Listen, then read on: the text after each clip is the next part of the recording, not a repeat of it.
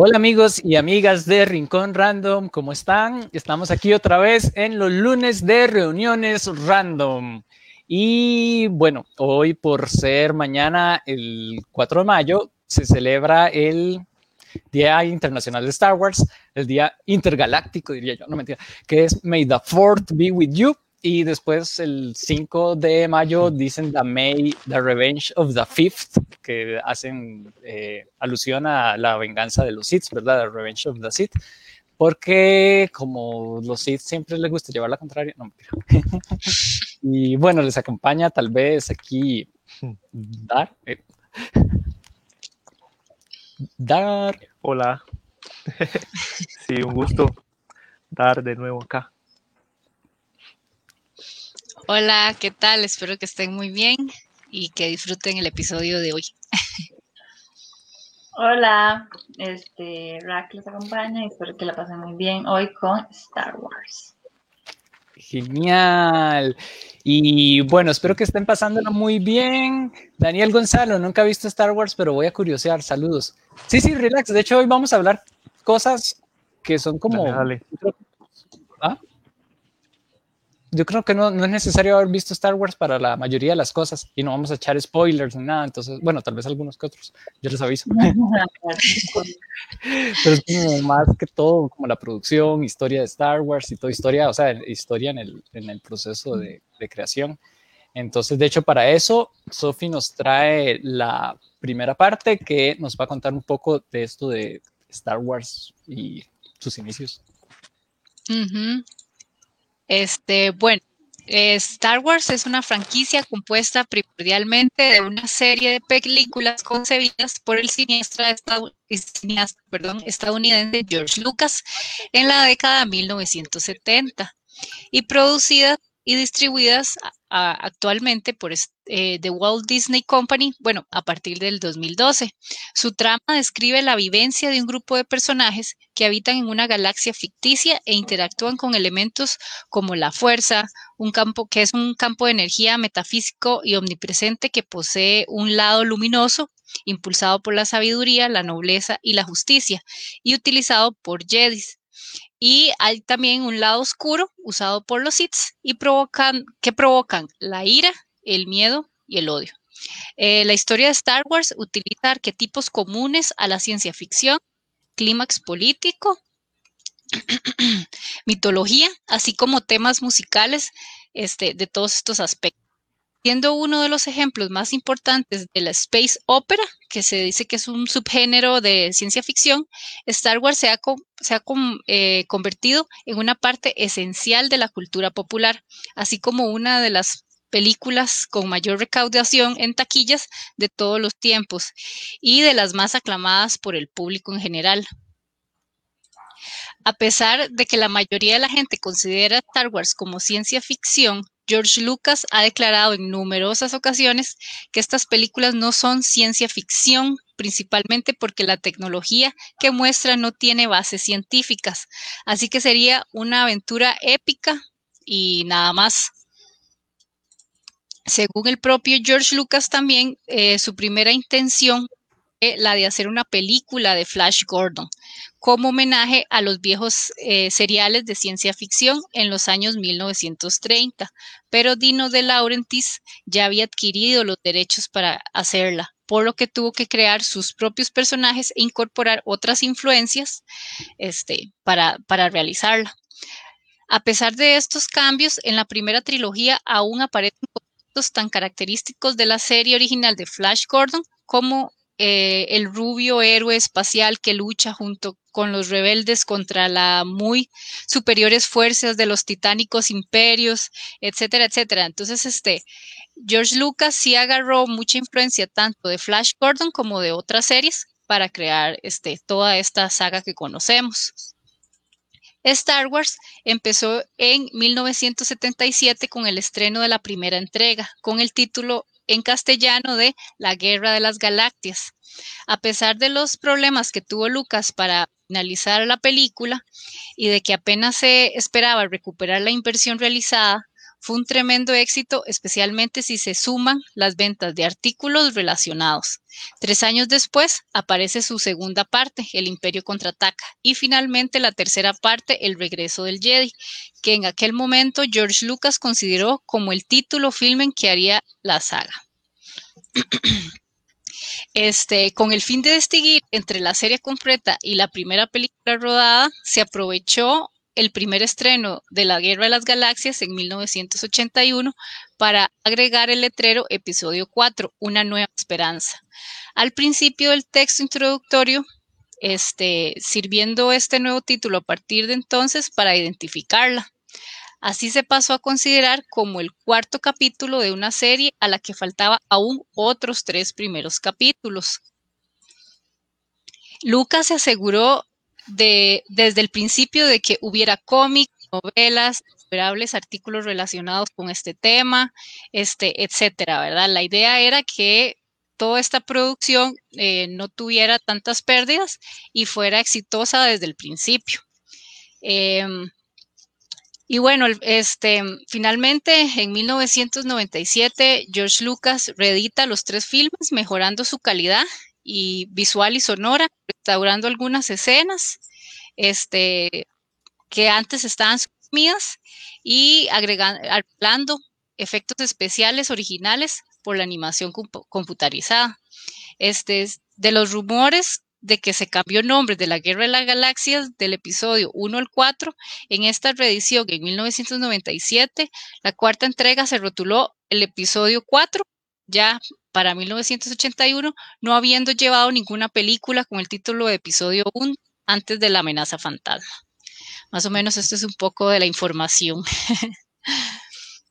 Qué curioso ese paso de, que el episodio 4 ya estaba previsto desde hacía mucho antes de que sacaran el episodio 1, 2 y 3. No, no, ese dato no lo conocía. Ahí me parece, bueno, tal vez hablando un poco ahora que Sophie estaba mencionando de, la fuerza y todo. Ah, bueno, antes, una curiosidad histórica es que la primera vez la película, eh, la, la, primera, que ahora es el episodio 4 de Star Wars, iba a ser solo una originalmente. Entonces, eh, incluso tenía un poco menos presupuesto. Entonces, ya Badahat, que ahora es la babosa grande, era un actor nada más, o sea, era un actor humano, por decirlo así. Y el beso entre Luke y Leia, eh, no se esperaba que ellos, o sea, en, en, el guion, en la historia original de George Lucas, no estaba que ellos iban a llegar a ser hermanos. Entonces, por eso sí fue un beso así romántico. Y después fue como, ay, ¿por qué no lo hacemos así? Y, e incluso se contrató a varios a varios, ¿cómo se llama esto? A varios escritores y todo, porque vieron el éxito que tuvo, entonces decidieron convertirla en saga realmente. Ahí un saludo a Silvia, ¿cómo está Silvia? A Daniel Gonzalo, Esteban Mora. Y dice Daniel que él no sabía que era tan vieja. Sí, es una película bastante vieja. Sí, es una saga muy vieja. Vimos, vimos pasar la vida de todos los actores desde su inicio hasta su final. Sí, que se murieron un montón. En los últimos cinco años creo que se murió el actor de Citripio, el de Chewbacca, el primer actor que interpretó a Darth Vader, Leia, uh, y varios más que no recuerdo en este momento. Darcy se fue, ¿verdad? Darcy se fue de nuestros tiempos. Bueno, mientras Darcy vuelve, les voy a comentar un poco esto de la fuerza, ¿verdad? Eh, originalmente solo están los dos lados de la fuerza que Sophie explica, ¿verdad? El, de la luz y el de la oscuridad, aunque Yoda habla de una, de una fuerza más, más general, más amplia, porque es como lo que mueve y une todo el universo. Entre aquí se ve un simbolismo muy bonito en realidad, Dice, ¿sería Tuanis que algún día hablen de la historia de Pixar? Ah, podría ser. Uy, sí. Qué bueno. Entonces, eh, uy, perdón, nos está llegando un mensaje que a Darcy se le fue la luz. Entonces, disculpen esa. Oh, Esperemos que vuelva pronto. Sí, ya sabemos Costa Rica. a veces se va. Qué torta, sí. Mm, Darcy, bueno, tal vez vuelva. Entonces, como les venía diciendo, existen, eh, es una bonita manera de verlo porque explican que es el lado de la luz y el lado de la oscuridad, que a veces es como el bueno y el malo, pero en Star Wars a lo largo de su historia, que después lo vemos ampliado en el episodio 1, 2 y 3, en los cómics y ya lo vemos incluso en las secuelas, precuelas y en todas las historias, es que el lado de la luz se basa en como en cinco, por decir así, eh, incluso tienen un credo. Si ustedes buscan en Google el credo de los Jedi, me gusta mucho porque, por ejemplo, el credo dice, no hay emoción, lo que hay es paz. No hay ignorancia, hay conocimiento. No hay pasión, hay serenidad. No hay caos, hay armonía. No hay muerte, está la fuerza. Y de este sentido que ellos tienen de la, de la muerte lo podemos ver con Obi-Wan Kenobi cuando en los primeros capítulos, eh, bueno, aquí sí va a haber un spoiler, Danilo, pero entonces si no quiere puede taparse los oídos un ratito, eh, que la fuerza la acompaña, ay sí, que la fuerza que la fuerza de la luz lo acompaña a Darcy. Ay, sí, ojalá pueda volver. Sí.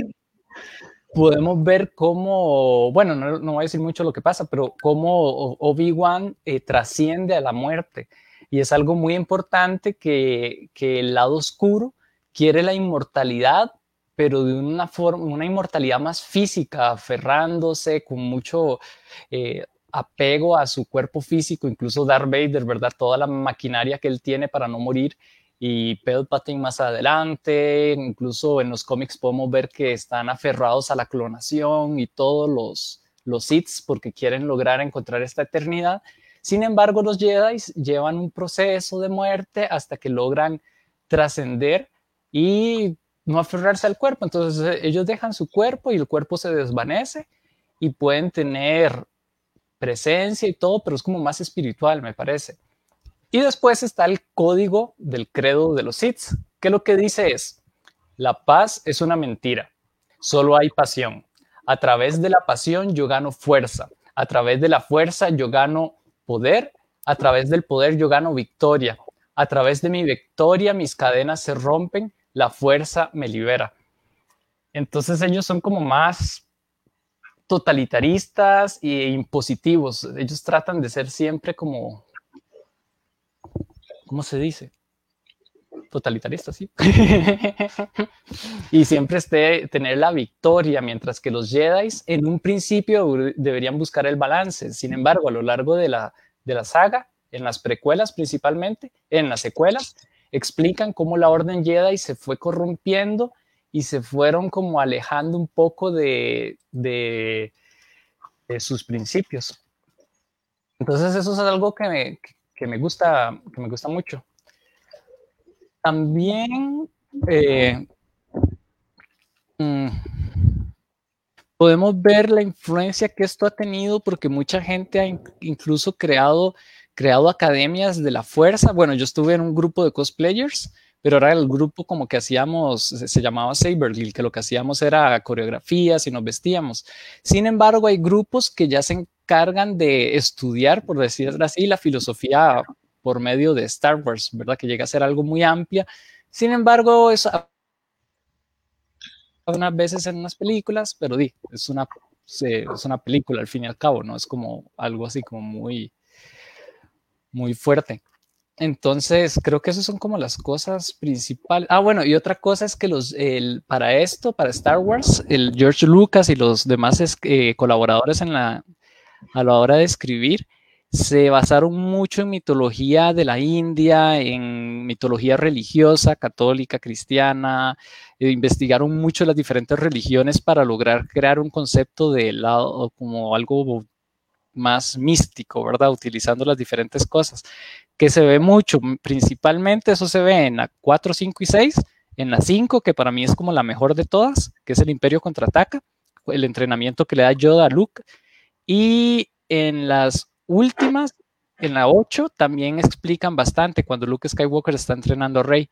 Eh, ahí se ven como muchas cosas de filosofía oriental, misticismo occidental y oriental. Entonces me parece muy chivo. No vi la serie esta de mi pequeño Santa, Saltamontes. O de Kung Fu Panda. ¿Ah? O de Kung Fu Panda. Muy Ay, sí. Kung Fu Panda. Y Pequeños Saltamontes, claro, el típico, jajaja, tranqui. ¡Guau! ¿Cuántas hay?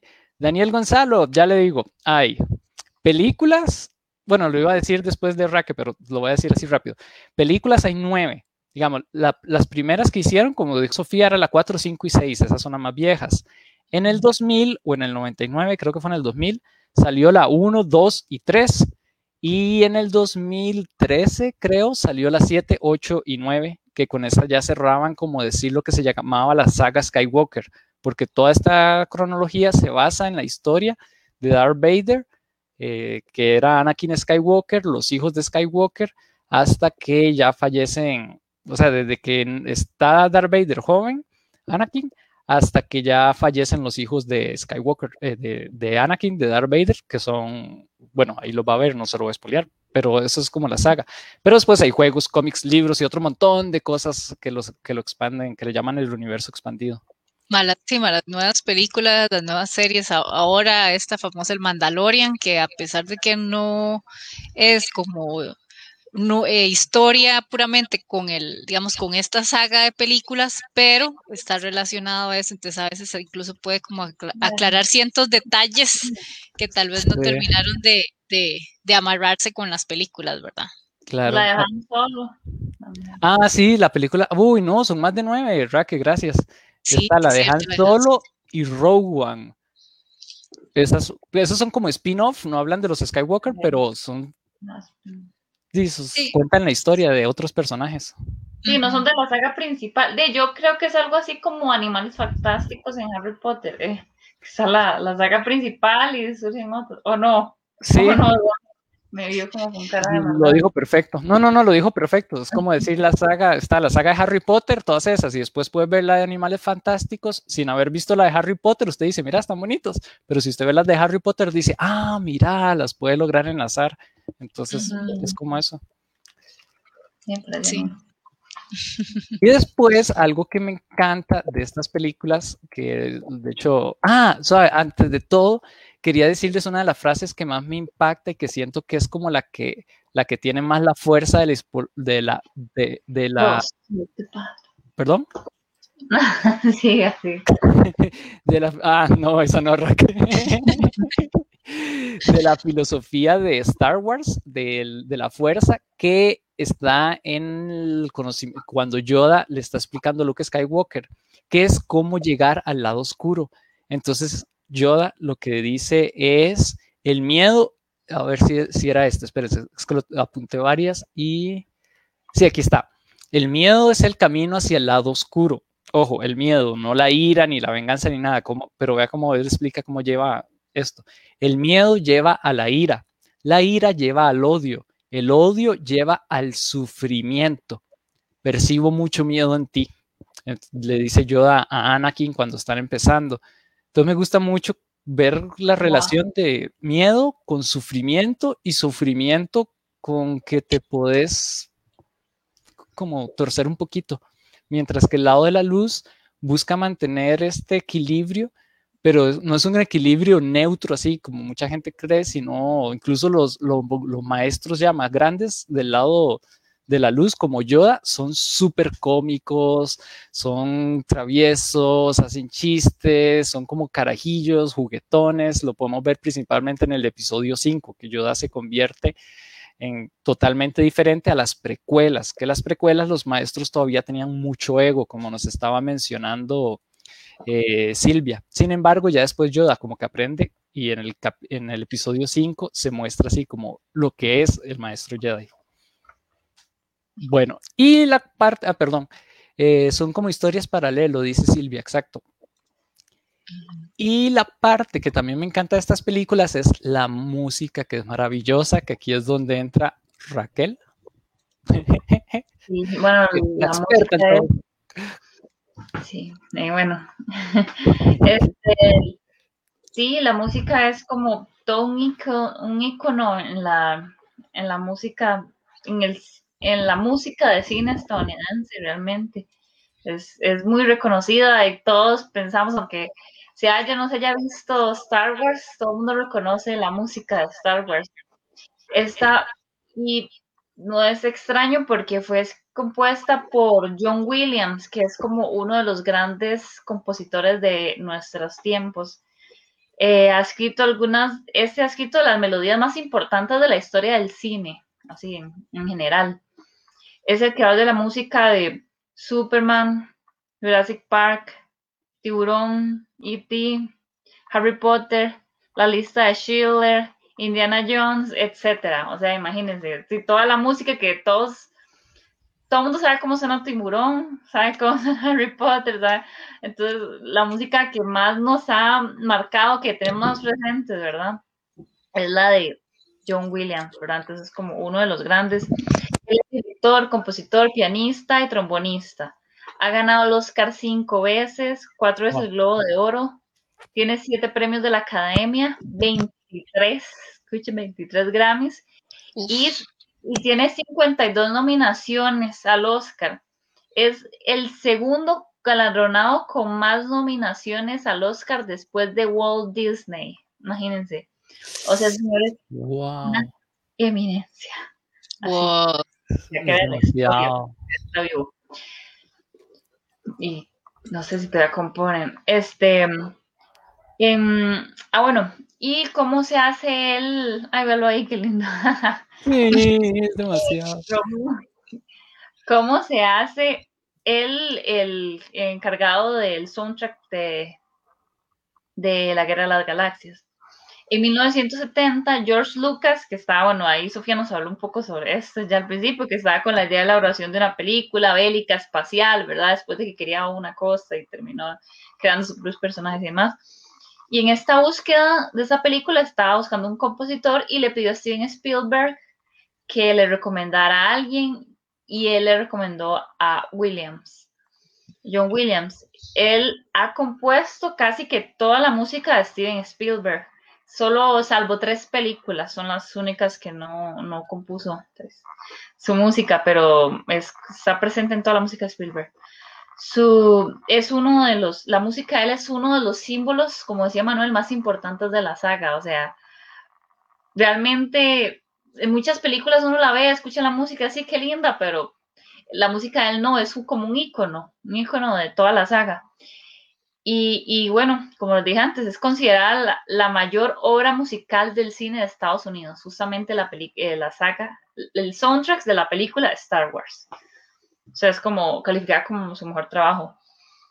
Eh, para componer esta banda sonora, eh, John Williams utiliza el recurso, voy a hablar aquí un poquito de términos musicales, de la cuarta justa, que es la cierta diferencia de ciertos tonos eh, auditivamente. Entonces, él usa este juego de cuarta justa y leitmotiv, que en otros eh, programas hemos hablado de eso, que son como como motivos musicales eh, que representan, que nos, como el motivo principal, de, de por ejemplo, de, de, esta obra que uno la escucha y dice, ay, sí lo reconozco, o personajes que, si se dan cuenta, generalmente en las películas, incluso en novelas, ponen siempre como un motivo musical que, que siempre representa a un personaje, o siempre representa cuando está pasando el caos, ponen X música, esos son los leitmotiv. Entonces, él utiliza estos recursos para colocarlo en el imaginario de las personas. Entonces, y esto, esta idea de cuarta justa y de, o sea, su idea de desde el inicio crear un, una musicalidad audible y que le quede grabada a la persona es típico de todas sus obras. Ustedes escuchan Harry Potter, la idea musical principal, todo la tenemos aquí en la cabeza.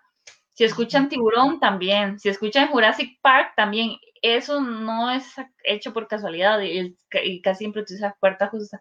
Entonces tiene como ese, esa característica propia de todas las obras que compone. Me imagino que le mete mucha cabeza a ese momento. Este, por lo mismo, para quedar en el imaginario de las personas y que va a quedar de plasmado por toda la historia.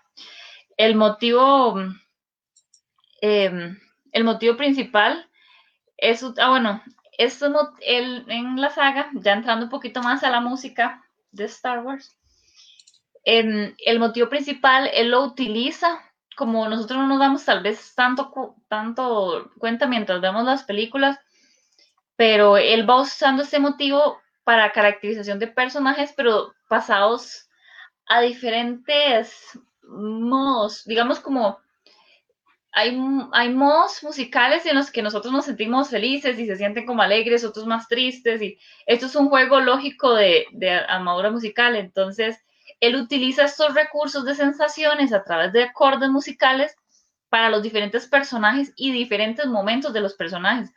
Entonces el, el, la, el tema principal lo usa en un momento cuando Anakin está pequeñito, cuando es un niño. Luego lo utiliza con Yoda. Luego más adelante lo utiliza en sí, más adelante, que es otra película. lo usa con Luke, pero variado de acuerdo a un diferente modo, con los modos griegos musicales, entonces él como que lo adapta de acuerdo a esa tonalidad. No sé si me estoy como enredando, con, pues, me están entendiendo. Eh. Yo sí lo entiendo, no sé ahí si, si alguien quiere que Raquel vuelva a explicar algo, lo ponen ahí. Sí. Este, después... que ahí Silvia dice, yo incluiría la respiración de Darth Vader. Él incluye cosas muy parecidas, lleva el ritmo incluso de la respiración de Darth Vader. Y la de Darth Vader, como nos decía Raquel, es una de las más el tan, tan, tan, tan. La marcha imperial, sí, bueno, tenemos hablado de ella. Pero sí, la, marcha imperial, ahorita, ahorita voy a hablar de ella. Pero sí, es, es, una de las más icónicas de la, de la trilogía. De hecho, la música más, más importante, digamos, que está más presente o más representativa de la saga es la de la trilogía original. Entonces, digamos, por ejemplo, de la primera película, el tema de Star Wars, la obertura, ¿verdad? El Rebel Fanfare, eh, Fanfare el tema de la princesa Leia, el tema de la fuerza, son como los más representativos. De la segunda película, El Imperio contraataca, la marcha imperial, eh, el tema de amor entre Han Solo y la princesa, el tema de Yoda, él incluso juega mucho con estos temas, él tiene un tema para Leia y que de pronto lo une, lo une cuando está con Han Solo, entonces agarra como la unión de esos dos temas y nosotros damos un tema nuevo, pero realmente están jugando con lo mismo. En el retorno del Jedi también el, el tema de Java, de Java, tema del emperador, el tema de... O sea, hay un montón de temas representativos que todo el mundo escucha y los tiene muy en cuenta. Entonces, em, sí, bueno, para no extenderme más con este tema, eh, eh, continúe Manuel, porque hay mucho que hablar. Pero sí, o sea, realmente los invito a que se sienten a escuchar todos estos temas con calma y escuchen las, las coincidencias que tienen. Por ejemplo, incluso escuchar temas de, de otras sagas que, de las que ha compuesto John Williams, como decir, y ustedes noten que, que digamos, por ejemplo, a los ocho, creo que es como al ocho minutos, perdón, eh, minuto 8 de, de la, el tema principal de Star Wars, usted escucha de el tema principal. En Jurassic Park eh, lo escucha como al minuto 6. Entonces siempre está el puro principio, le mete a uno como el temita, ¿verdad? Entonces sería chiva como escuchar y ver cómo el mismo tema se va desarrollando de maneras diferentes a lo largo de toda la música. Entonces es demasiado. Ese tema es. Demasiado es increíble y la música que ha compuesto. Él, él también ha compuesto no solo para música de películas, también para otras cosas, pero, ¿verdad? Es demasiado el trabajo por si quieren ir a verlo. Claro, ahí Daniel Gonzalo nos está pidiendo que la pongamos de fondo. Resulta que existe algo que se llama derechos de autor. Yo quisiera poner. Sí. siempre que hablamos de la música, la vez pasada también Raquel mencionó una que no me acuerdo cuál era y nosotros como, yo creo que voy a poner unos cuantos segundos. Yo le he dicho a Manuel, pero no me hace caso. Bueno, bueno, lo voy a poner. Un límite de segundos, no, pero no. Es que creo que son mínimo 15 segundos, eh, máximo 15 segundos, creo que es. O sea, como que segundos.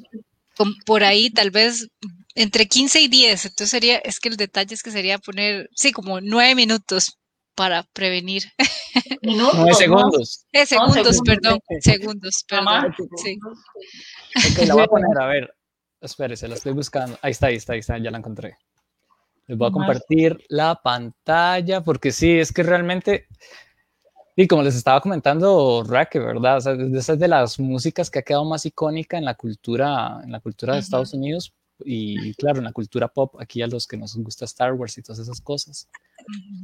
a, mí, a mí una que me gusta mucho de Star Wars es la del, la del bar Esa me encanta desde que tengo memoria. Sí, que de hecho por aquello está en el en Rincón Random Twitch, en Twitch de Rincón Random era lo que iba a decir. Estaba como uno de los soniditos para, para activar cuando, ah, cuando se hacen envíos de, de videojuegos. Ahí Silvia dice, es épico porque uno la puede imitar de memoria. Creo que es un poco lo que Raquel decía, que esa es la magnificencia, no sé cómo se dice, de, de este compositor, ¿verdad? Que logra dejarnos trabada la música con solo un poquito. Aquí la encontré. yo he ah, tenido el privilegio de tocarla como en dos ocasiones y es demasiado satisfactorio, es como, porque la esfera que transmite, la esfera en que lo envuelve uno mientras lo escucha es demasiado Ay, qué chido, Raquel. Bueno, lo voy a poner, me dicen si se escucha. Nueve segundos, por si acaso.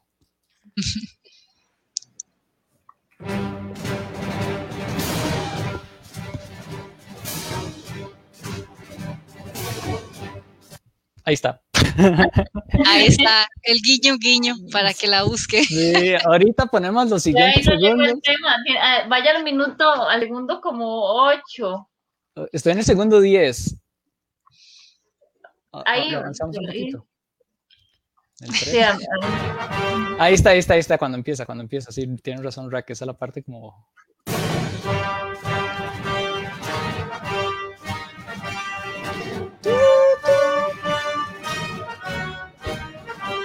Y ahí. Y ahí ya la detenemos. porque si no. igual, igual yo creo que si uno pone música Star Wars en YouTube, ah. ahí usted se encuentra todo el soundtrack, digamos. Ahora, la eh. ventaja ah, que, que, tenemos del internet es que usted puede poner soundtrack de X película y está toda. Vean esta. John Williams de Imperial March y es dirigida por John Williams, creo esta. Sí, es Víctor. Wow, qué bien escucharlo de le dándole like. Sí, está. Me corrigen si no es él, pero creo que sí es. Vea. Sí, yo creo, ¿verdad? Pareciera que sí. Yo creo que sí, yo estaba pensando eso. Ahí abajo generalmente dice que está día por el honor. The Imperial March from Empire Starbucks. Ah, sí, conducido por John Williams con la Filarmónica de Los Ángeles. Ah, sí. Duel of the Fates es otra que me encanta. Pero busquen esa versión, esa versión está chido porque está dirigida por él, imagínense, él ahí está sonando, es que eso es uno de los, imagínense el privilegio que tenemos, es como en la época de Beethoven, Mozart, o sea, nosotros, nosotros no tenemos idea cómo quería Beethoven, Mozart que sonara la música de ellos, no sabemos, la gente que la toca es un puro bateo, eh. pero no se sabe, se supone con estudios, con análisis y demás, pero aquí tenemos el honor de tener el compositor vivo y es el director, entonces él está dirigiendo y está haciendo que la gente toque como él lo tiene en su cabeza, la idea, entonces está sonando como, nos, como, como él quiere que suene, entonces imagínense el privilegio, es demasiado. Y escuchar eso en vivo. Sí, aquí quiero hacer un paréntesis, Rack es muy humilde, pero ella lo que está diciendo lo dice con mucha propiedad, ella música, ha tocado en orquestas, entonces cuando dice que se toca con bateos, porque ella también lo ha tocado y, Entonces, sabe lo que está hablando, ¿verdad? No, no conocía Bach, no sé qué quería, pero yo toqué. Exacto, no es lo mismo que lo diga yo, que solo escucho ahí Star Wars. no, nos salgamos de la música. Y otro, no, es que a mí de verdad es, un tema de la música, me encantaría que un día, ay, un día podríamos hablar un poco especial de músicas épicas, de, no sé si les parecería. Música, puede ser como de soundtracks o algo así significativos tal vez. Sí, es que en Star Wars es increíble, es de las películas que más he sentido. Y no vamos a hablar mucho de las series porque el universo de Star Wars es enorme, pero en la serie Mandaloriano para los que lo han visto, bueno, sé que creo que Silvia sí lo ha visto, pero Daniel, Daniel pues no lo ha visto. pero, Yo confieso que lo estoy viendo. Eh. estoy un poco atrasada con las series porque no soy mucho de series, pero la estoy viendo y me está gustando mucho. Esa serie es una, para algunas personas es un poco lenta a veces, pero Bella Silvia dijo, claro, sí, yo sabía que usted lo había visto, pero es magnífica para mí la forma en que está hecha, como o sea, no es como una serie así súper lo máximo, lo máximo, pero para mí es muy, muy artística, porque sin contar la fotografía, los efectos especiales que tiene, la música eh, tiene un papel vital porque los personajes principales, que es Mando y Grogu, Baby Yoda que le llaman, Grogu no habla del todo, hace ruiditos. Demasiado tierno. Sí, la belleza. No tenemos peluches de Grogu. No, quiero uno.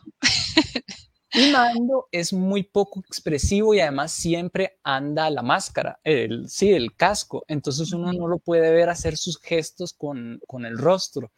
Entonces, eh, las pocas palabras que hablan, los espacios de silencio entre ellos, que son súper amplios, por eso hay gente que es como más lentita, eh, la serie, que sienten que la, la, serie es un poco lenta y siento que a veces hay unos capítulos que sí, pero bueno, no estamos hablando de eso. El, el capítulo dice, eh, ¿qué estaba hablando? Ya se me fue por decir que la serie va a ser lenta. Ah, este, de la música. La música. Entonces, esos grandes espacios de silencio que hay los meten nos meten todas las emociones que ellos quieren expresar por medio de la música. Tiene una combinación entre la música medio Star Wariana, ¿verdad? Clásica que Raquel nos estaba presentando, y sacan un poco de música del viejo este, entonces hacen un mix muy precioso para mí. Hay un capítulo eh, súper épico también que está inspirado y ambientado en la parte japonesa, que ese fue uno de mis capítulos favoritos. Tienen hasta un duelo, una Jedi Jedi, entre comillas, porque ya no se considera Jedi, contra otra chavala. Y el duelo es típico de las películas del viejo oeste en que se quedan mirando como por cinco minutos. en esos cinco minutos y durante el duelo casi no hay palabras y es un duelo que es muy coreográfico, entonces hay como danza, pintura, porque están las, las cosas como con los colores que tiene, la paleta de colores que tiene. Y la música en ese episodio es... Yo podría ver el episodio con los ojos cerrados, yo creo, porque es súper bello. Entonces, no sé, me parece que esos son de los grandes logros que llega a tener esta serie, que a diferencia de muchas de las otras series que se centraban más en la acción, que a mí no me lograron atrapar del todo, perdieron la parte como musical y todo esto, le metían la musiquilla, pero ya.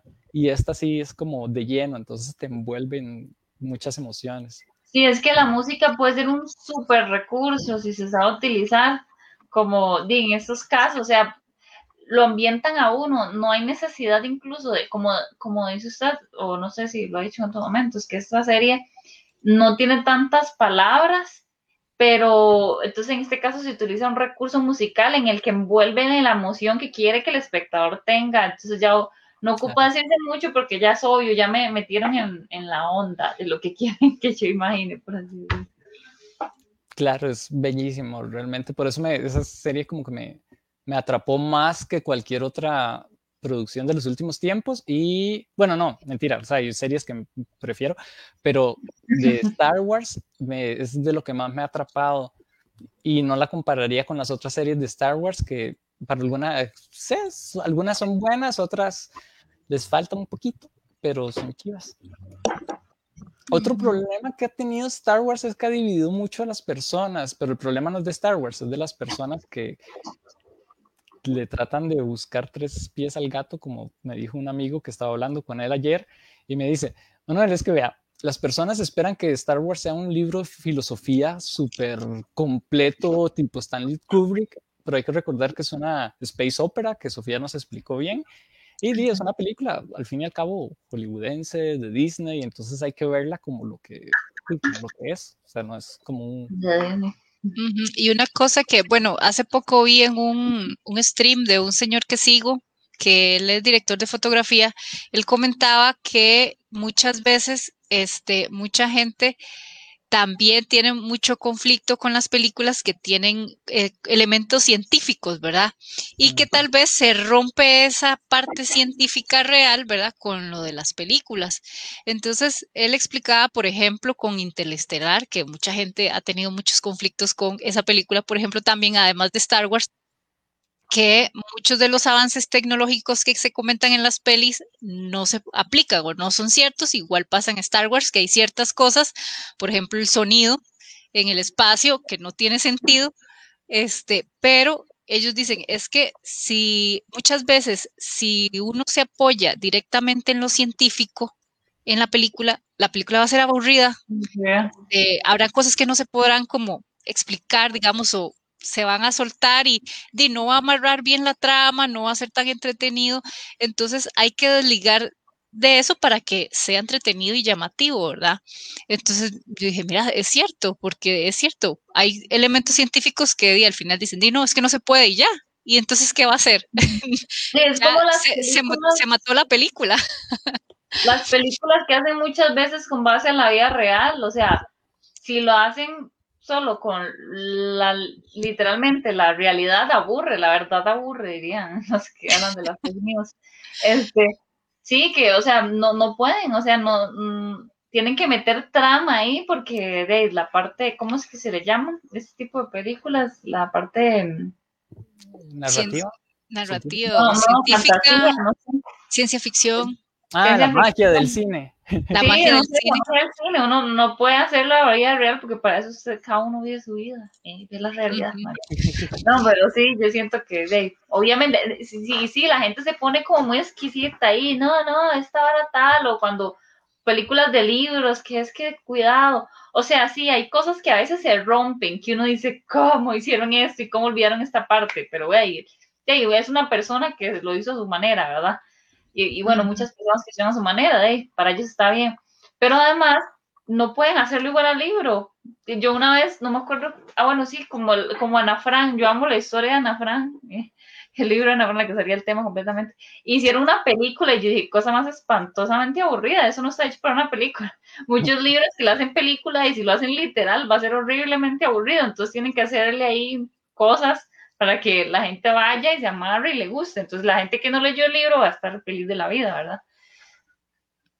Claro, súper importante. Sí, muchas veces está bueno. Perdón. Ahí sí, Leona, sí, le, qué bueno verla. Dice Jay, otro tema cool. Ay, gracias, que dicha que le Que dicha que le gusta. sí, este, al final, muchas veces yo creo que lo que hay que pensar es eso, como, ok, mm, no aplica en la realidad, pero es la magia del cine. Y al fin y al cabo, si uno la disfruta, yo creo que al final eso es como lo importante.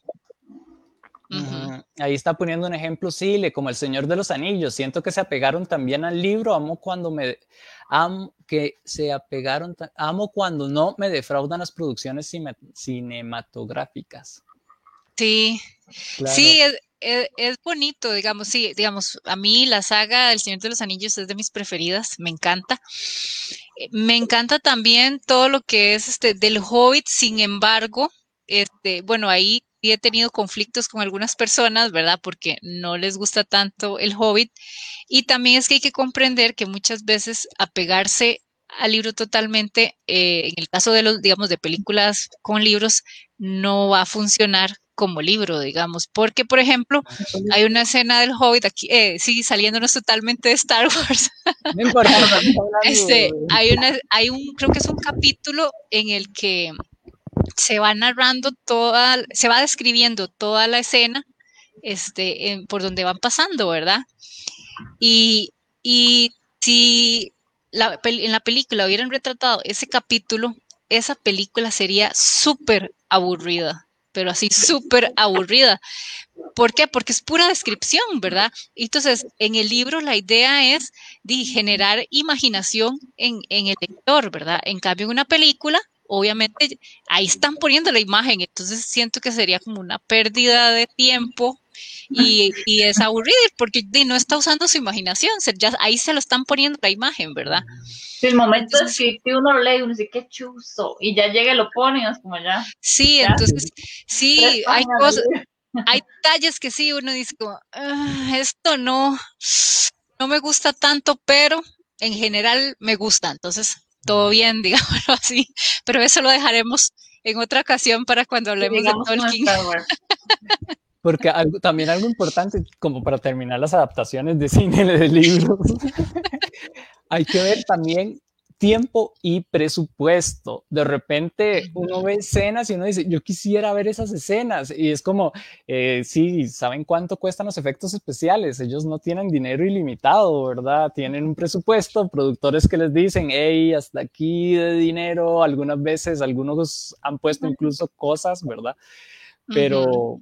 Y de tiempo, no es lo mismo. Yo sé que a nosotros, por, a los fans, podríamos ver películas de horas, ¿verdad? Como El Señor de los Anillos, la versión extendida, los fans la vimos.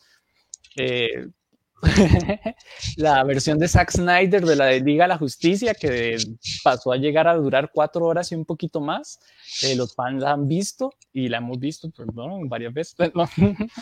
Pero eh, dinos cualquiera y además tienen que sacar. Entonces, hay que entender eso y yo creo que algo importante es dejar la toxicidad. Ah, ¿qué Raquel?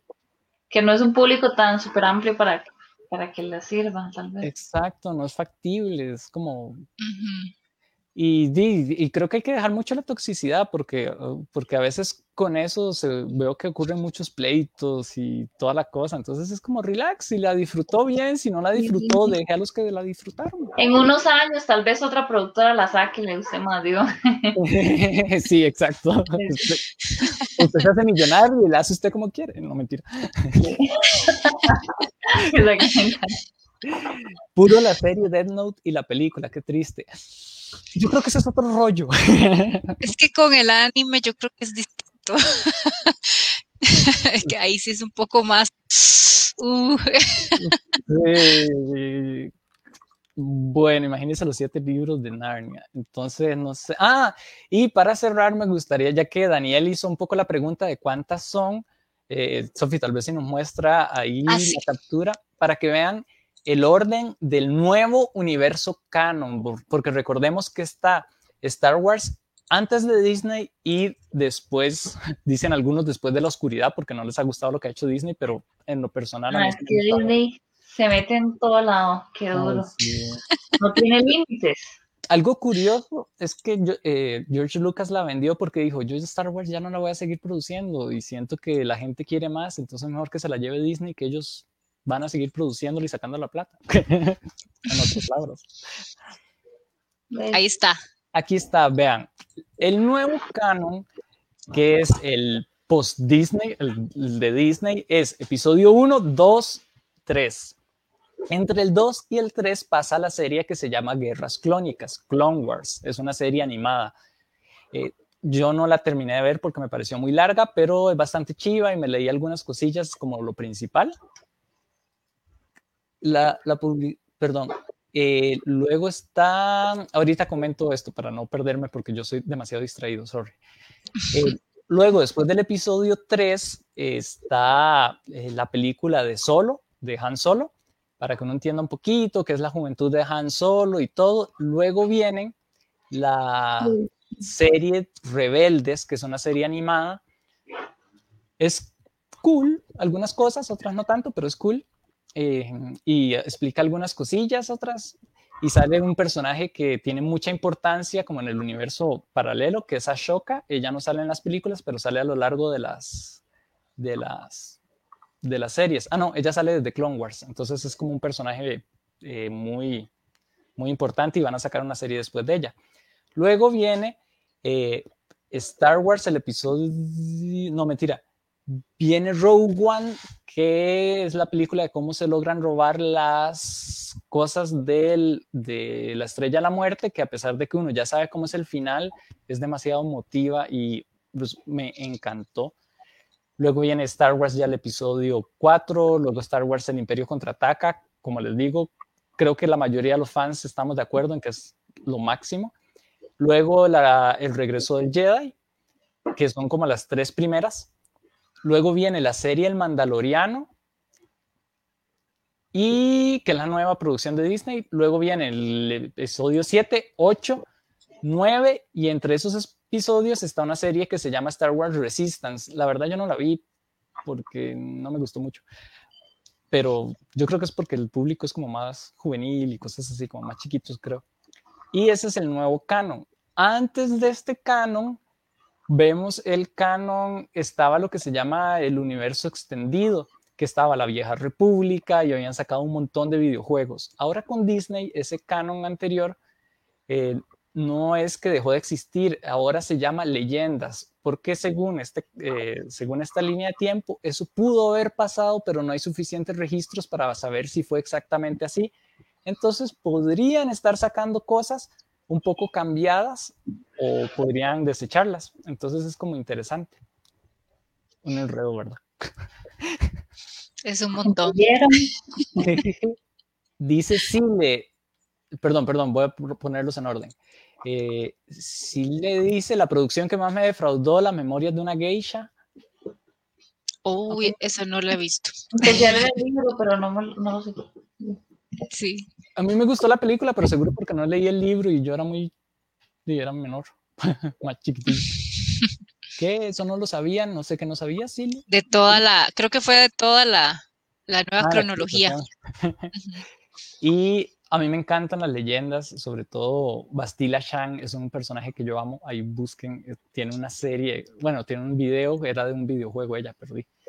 Eh, hablando de presupuesto, es como la nueva versión de Mortal Kombat. No les perdono que no pusieran la canción original, pusieron una versión electrónica, pero bueno, ni modo. La canción original de Mortal Kombat es súper cool, pero bueno. ¿Cómo que son siete libros de Narnia? Sí, son siete libros. Que por cierto, Silvia, estoy en la tarea de leerlos. Estoy haciendo la tarea. Ah, sí, Sofía lo está leyendo. sí, que dijimos que... Programa Narnia, Sofía. Todavía me falta porque voy lento, pero prometemos que va a estar. Eso depende de Sofi, porque es la que va a leer todo. Yo voy con las películas aquí y con la investigación. Sofía sí se va como la base de, los libros. Cada uno siempre tiene una responsabilidad fuerte aquí. Y el examen, oiga, Sofi. Oiga, Oh, Dios, ok, está bien. Acepto el reto. Ya saben, si quieren temas, que hoy nos dijeron varios temas interesantes. Sí, historia estaban bonitos. Tolkien. Para, Sí, para anotarlos también en lista. Claro, las transmisiones las ya vamos cerrando. No sé si ustedes quieren decir algo de cierre. No, nada más que no pudimos este, tener los datos que nos traía Darcy lastimosamente porque no volvió la luz. Datos que ninguno Unos datos muy interesantes, sí, eh, a lo que nos contó a grandes rasgos, pero en realidad él, él era el que los traía, entonces tristemente nos los perderemos todos. Sí, eran como datos como de estadística y cosas que habían conseguido y así. Taquillera y todas esas cosas. Ajá. Sí, estaba muy bonito. Pero bueno. Uy, último, último, último dato curioso, porque este se lo quería, porque dar, iba a hablar un poco de la producción, pero es que es la calidad para la época, hizo una revolución en los efectos especiales, pintaban, imagínense, los, los sables láser y todo, que uno ve la diferencia de las peleas de aquella época, eran eh, las hacían a mano, o sea, estaba filmado y como en esa época no había toda la tecnología de CGI ahora, de computadora, los pintaban a mano en cada uno de los fotogramas. Wow. Fue una bomba, las explosiones las tenían que agregar y todo, o sea, los efectos especiales ellos fueron como un hito antes y después de Star Wars, por todo lo que lograron hacer. Y la mecatrónica, los robots y todas esas cosas que utilizaron. Lo que podríamos hacer así rápidamente es compartir tal vez la escenografía que Darcy nos envió. Sí, sí, sí. Vamos a ver un poco la escenografía, cómo la hacen. ¿Cómo tienen la escenografía? Y eso es algo curioso que hicieron con Mandaloriano, porque en las películas, las precuelas, llegan a hacerlas todas con CGI, pero en Mandaloriano quisieron volver atrás, entonces volvieron a usar los robots, gente vestida de los extraterrestres, entonces le da un sabor así como muy único. Si hacen un stream de Pixar, avisan con tiempo, porfa. Ok, lo vamos Aquí lo estoy apuntando. Esté atento ahí a las redes sociales, en Instagram, en las historias. Yo lo subo antes. ¿Cuándo va a ser? Voy a tratar de hacer un calendario. ¿Saben qué? Podríamos hacer un calendario. Bueno, después lo vemos. Silvia son una leyenda, exacto, son una leyenda. Vean la escenografía, muchos efectos, o sea, si usaban CGI, pero muchas veces eran, eran maquetas que hacían a, a escala. Ahí podemos ver la maqueta a escala.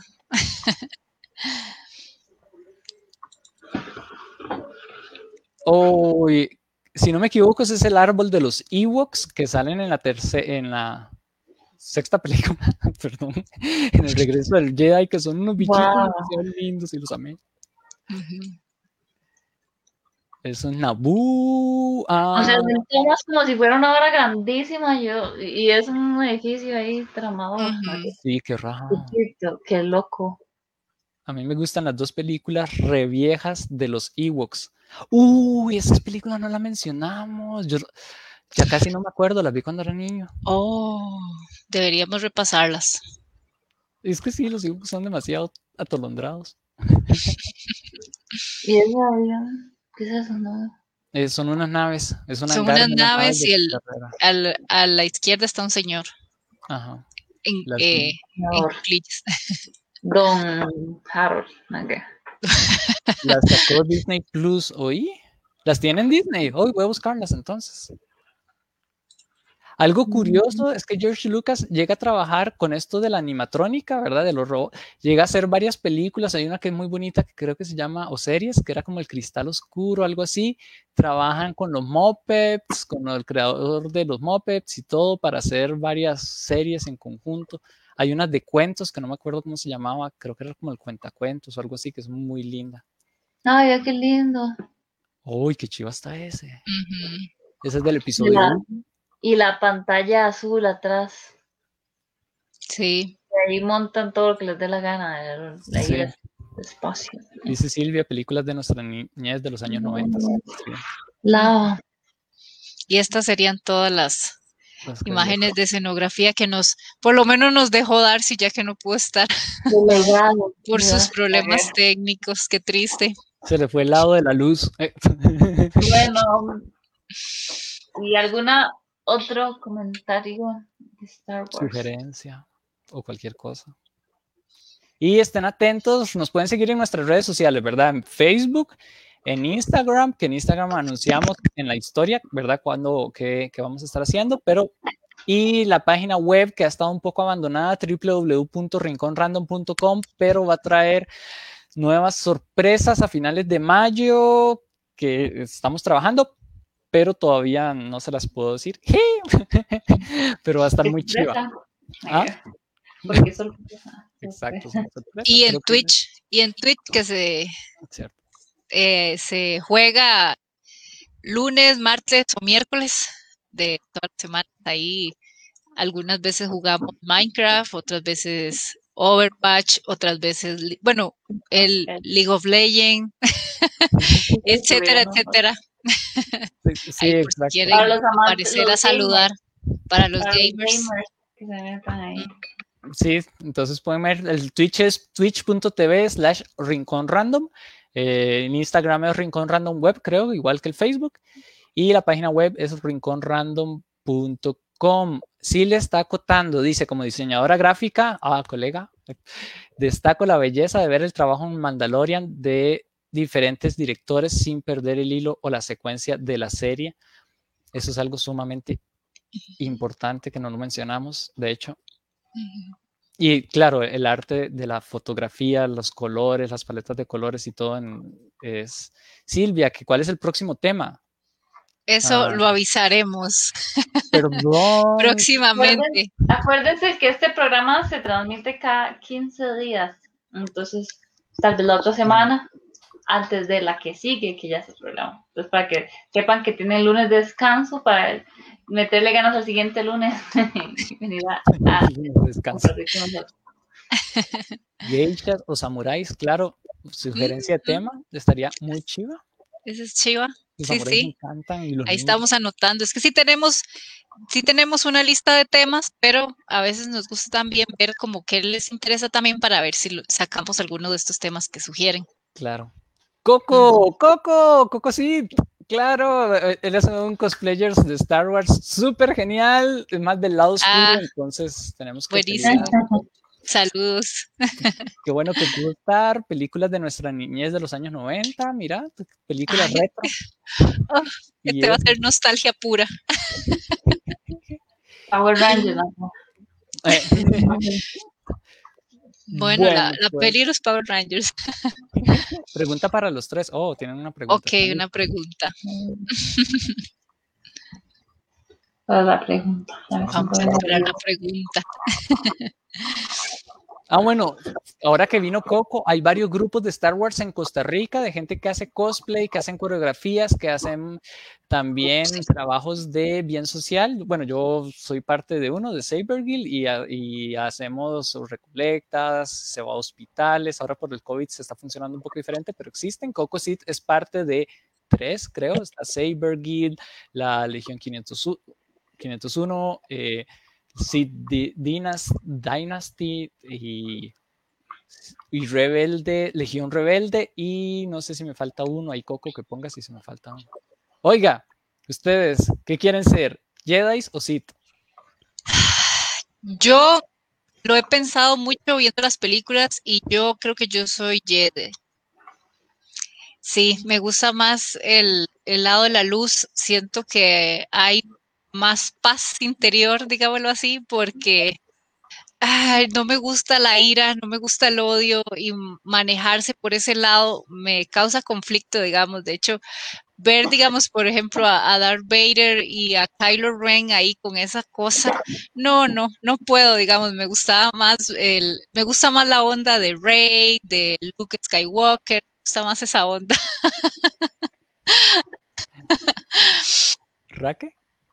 Ya, y obviamente que Jerry, ¿quién quería ser? Sí, bueno, sí hay gente que es Hay malvada. muchos. O sea, aquí en Costa Sí, Rica es que hay Dynasty. ¿En muchos. Pues, qué feos. No, es que es que es verdad, yo soy una persona buena por naturaleza.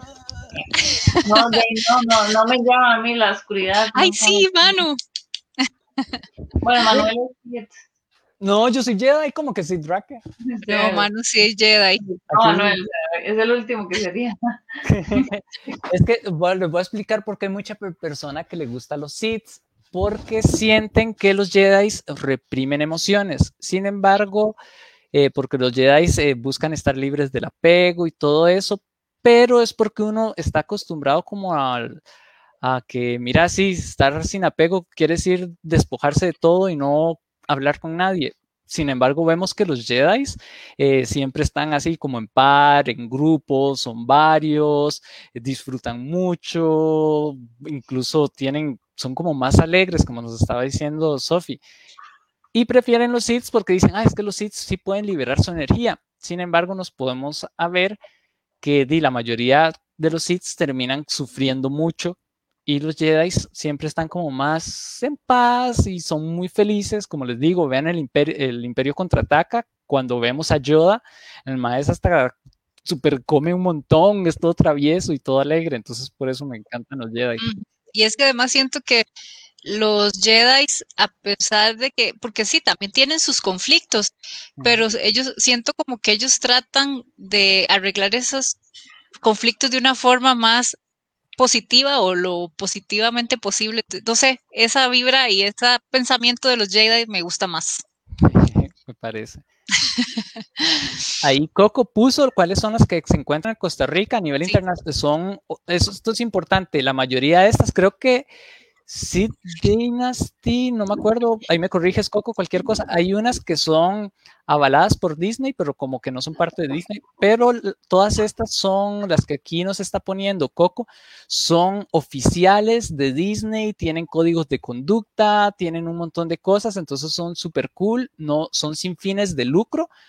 Y, al ser como tan oficiales, están constantemente haciendo proyectos de bien social porque no pueden ser como, ay, sí, simplemente mírenme, sino que eh, se busca que cada uno de los que están ahí tengan cierta conciencia, cierta conciencia social, son muy bonitas, se divierte mucho y bienvenidos y bienvenidas. Ahí las, ahí las puso Coco Seed, que son Legión 501, que ellos se encargan más del todo del cosplay por parte del imperio.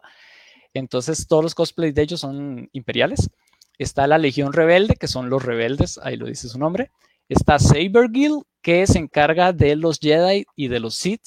Eh, ahí nosotros nos vestimos, eh, hacemos un cosplay de un personaje que cada uno hace, lo inscribe con Disney y hacemos coreografías de batalla con esos sables que le mostré.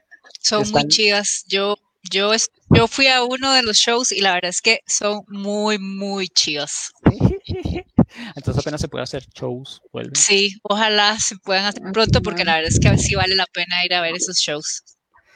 Después están los Mandamers, que ellos son, si no me equivoco, los que se visten de mandalorianos, que si no saben mucho de mandalorianos, en Clone Wars se explica un poco, pero la serie de Mando de The Mandalorian habla de Mando, que es un mandaloriano, entonces usted aprende un montón de los mandalorianos porque es de los mandalorianos técnicamente.